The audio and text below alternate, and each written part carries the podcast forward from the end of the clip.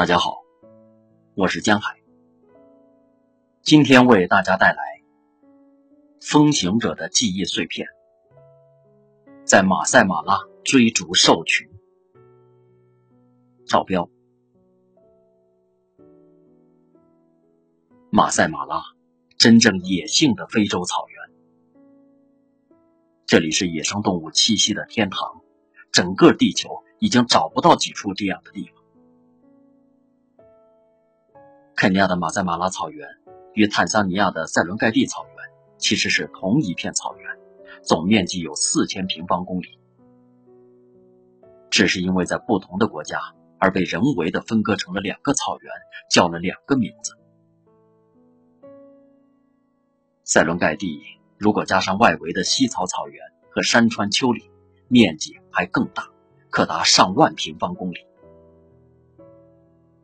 虽然草原的每一个地方都会有一些独特的风景，但这两个地方还是可以视为同一个草原来看。马赛马拉草原是真正的大草原，草长得极为茂盛，草深齐腰，南北向一望无际，连绵数百公里；而东西向，则可看到在远方草原两侧的群山。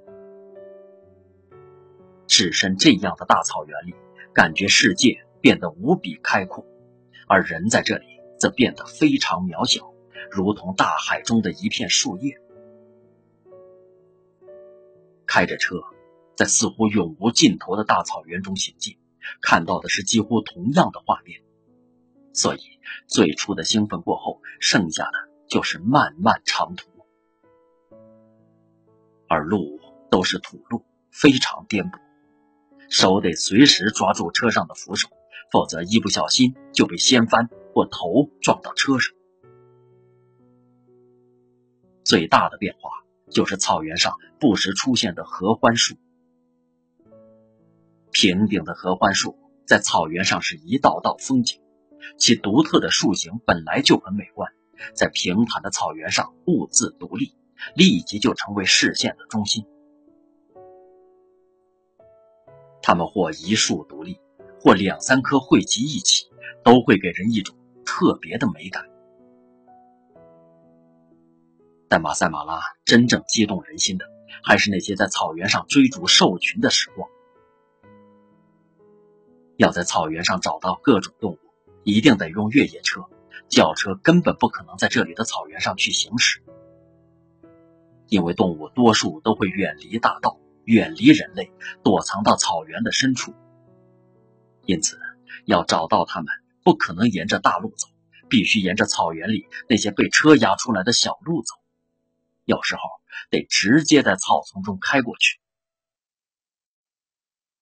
在齐腰深的草丛里行驶，对驾驶员是个挑战，对坐车的人也是个挑战，但同时也让人非常兴奋，一种野性的力量充溢心中。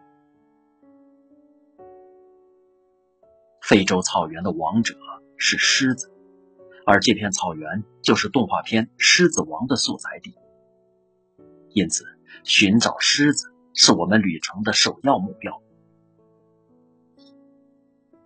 我们过去看到的狮子都是在动物园里的，如果能够在野外找到狮子，并与之近距离接触，那将会是一件非常令人兴奋的事。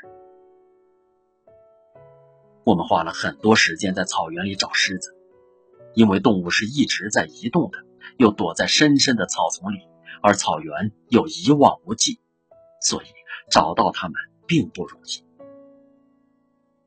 为此，当地的导游建立了一个联络的机制，向同伴通报各种动物的所在地。如果在哪里发现了动物群，往往会守在附近，等着其他人带游客过来。我们在草原上开着车跑了几十公里，才在一个巨大的岩石周围找到了狮群。这群狮子是个庞大的队伍，一共有十多头，是我见过的最大的狮群。它们躺在岩石的背阴处，躲避太阳的直晒。负责守护狮群的狮子昂首卧立于岩石顶端，警觉地注视着周围的一切。我们离它最近的距离只有十多米，而它只是冷冷地看着我们，一动不动。狮子是草原之王，似乎已经习惯了掌控整个草原，所以对任何动物都保持着高傲的神态。对周围观察它的人类也同样是不屑一顾。我们看到的另一种动物群是豹子。豹子体型小，躲在草丛里几乎就看不见，所以寻找豹子也花了很多时间。最终在一处草丛里找到了三只豹子，是两只成年豹和一只小豹。带着花纹的豹子在草丛里看得并不是太清楚，又不能靠得太近，但无论如何也还是找到了豹子。这也是非洲草原上的一种猛兽。遇到的最多的是象群，象群在马赛马拉几乎是随处可见。我们遇到的最大的象群一共有二三十头大象，场面非常壮观。离着七八公里就可以看到象群沿着草原上的一个山坡慢慢前行。当我看到远处的庞大象群的壮观景象时，内心充满了震撼。我们开车赶到象群前面，又是另一种感受。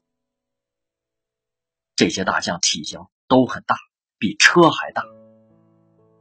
我们的车在几十头大象群中显得微不足道，所以我们一直和象群保持着一定的距离，并不能靠它们太近。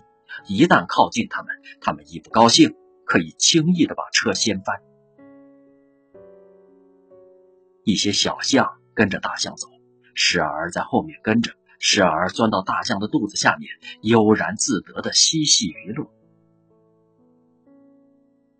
后来，我在做热气球时，在空中也看到多个地点有象群。从空中看象群，又是另一番风景。在我们离开马赛马拉的时候，又一次遇到象群。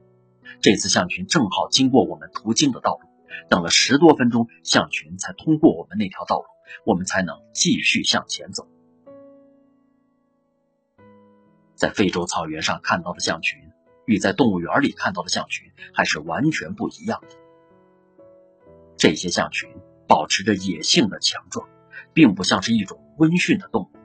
它们随时可能对其他动物发起攻击。在草原上看到的最美的动物是长颈鹿。在我们去马拉河的路上，正好遇到三只长颈鹿，它们在平坦的草原中兀自独立，悠然漫步。美丽的场景高高立于草原之上，真是一道奇丽的风景。长颈鹿过去我看到很多，但只有在草原上看到它们时，才真正发现这种动物在天然的环境中，在一望无际的草原上，原来是如此之美。在马拉河里有两种动物，一种是河马，一种是鳄鱼。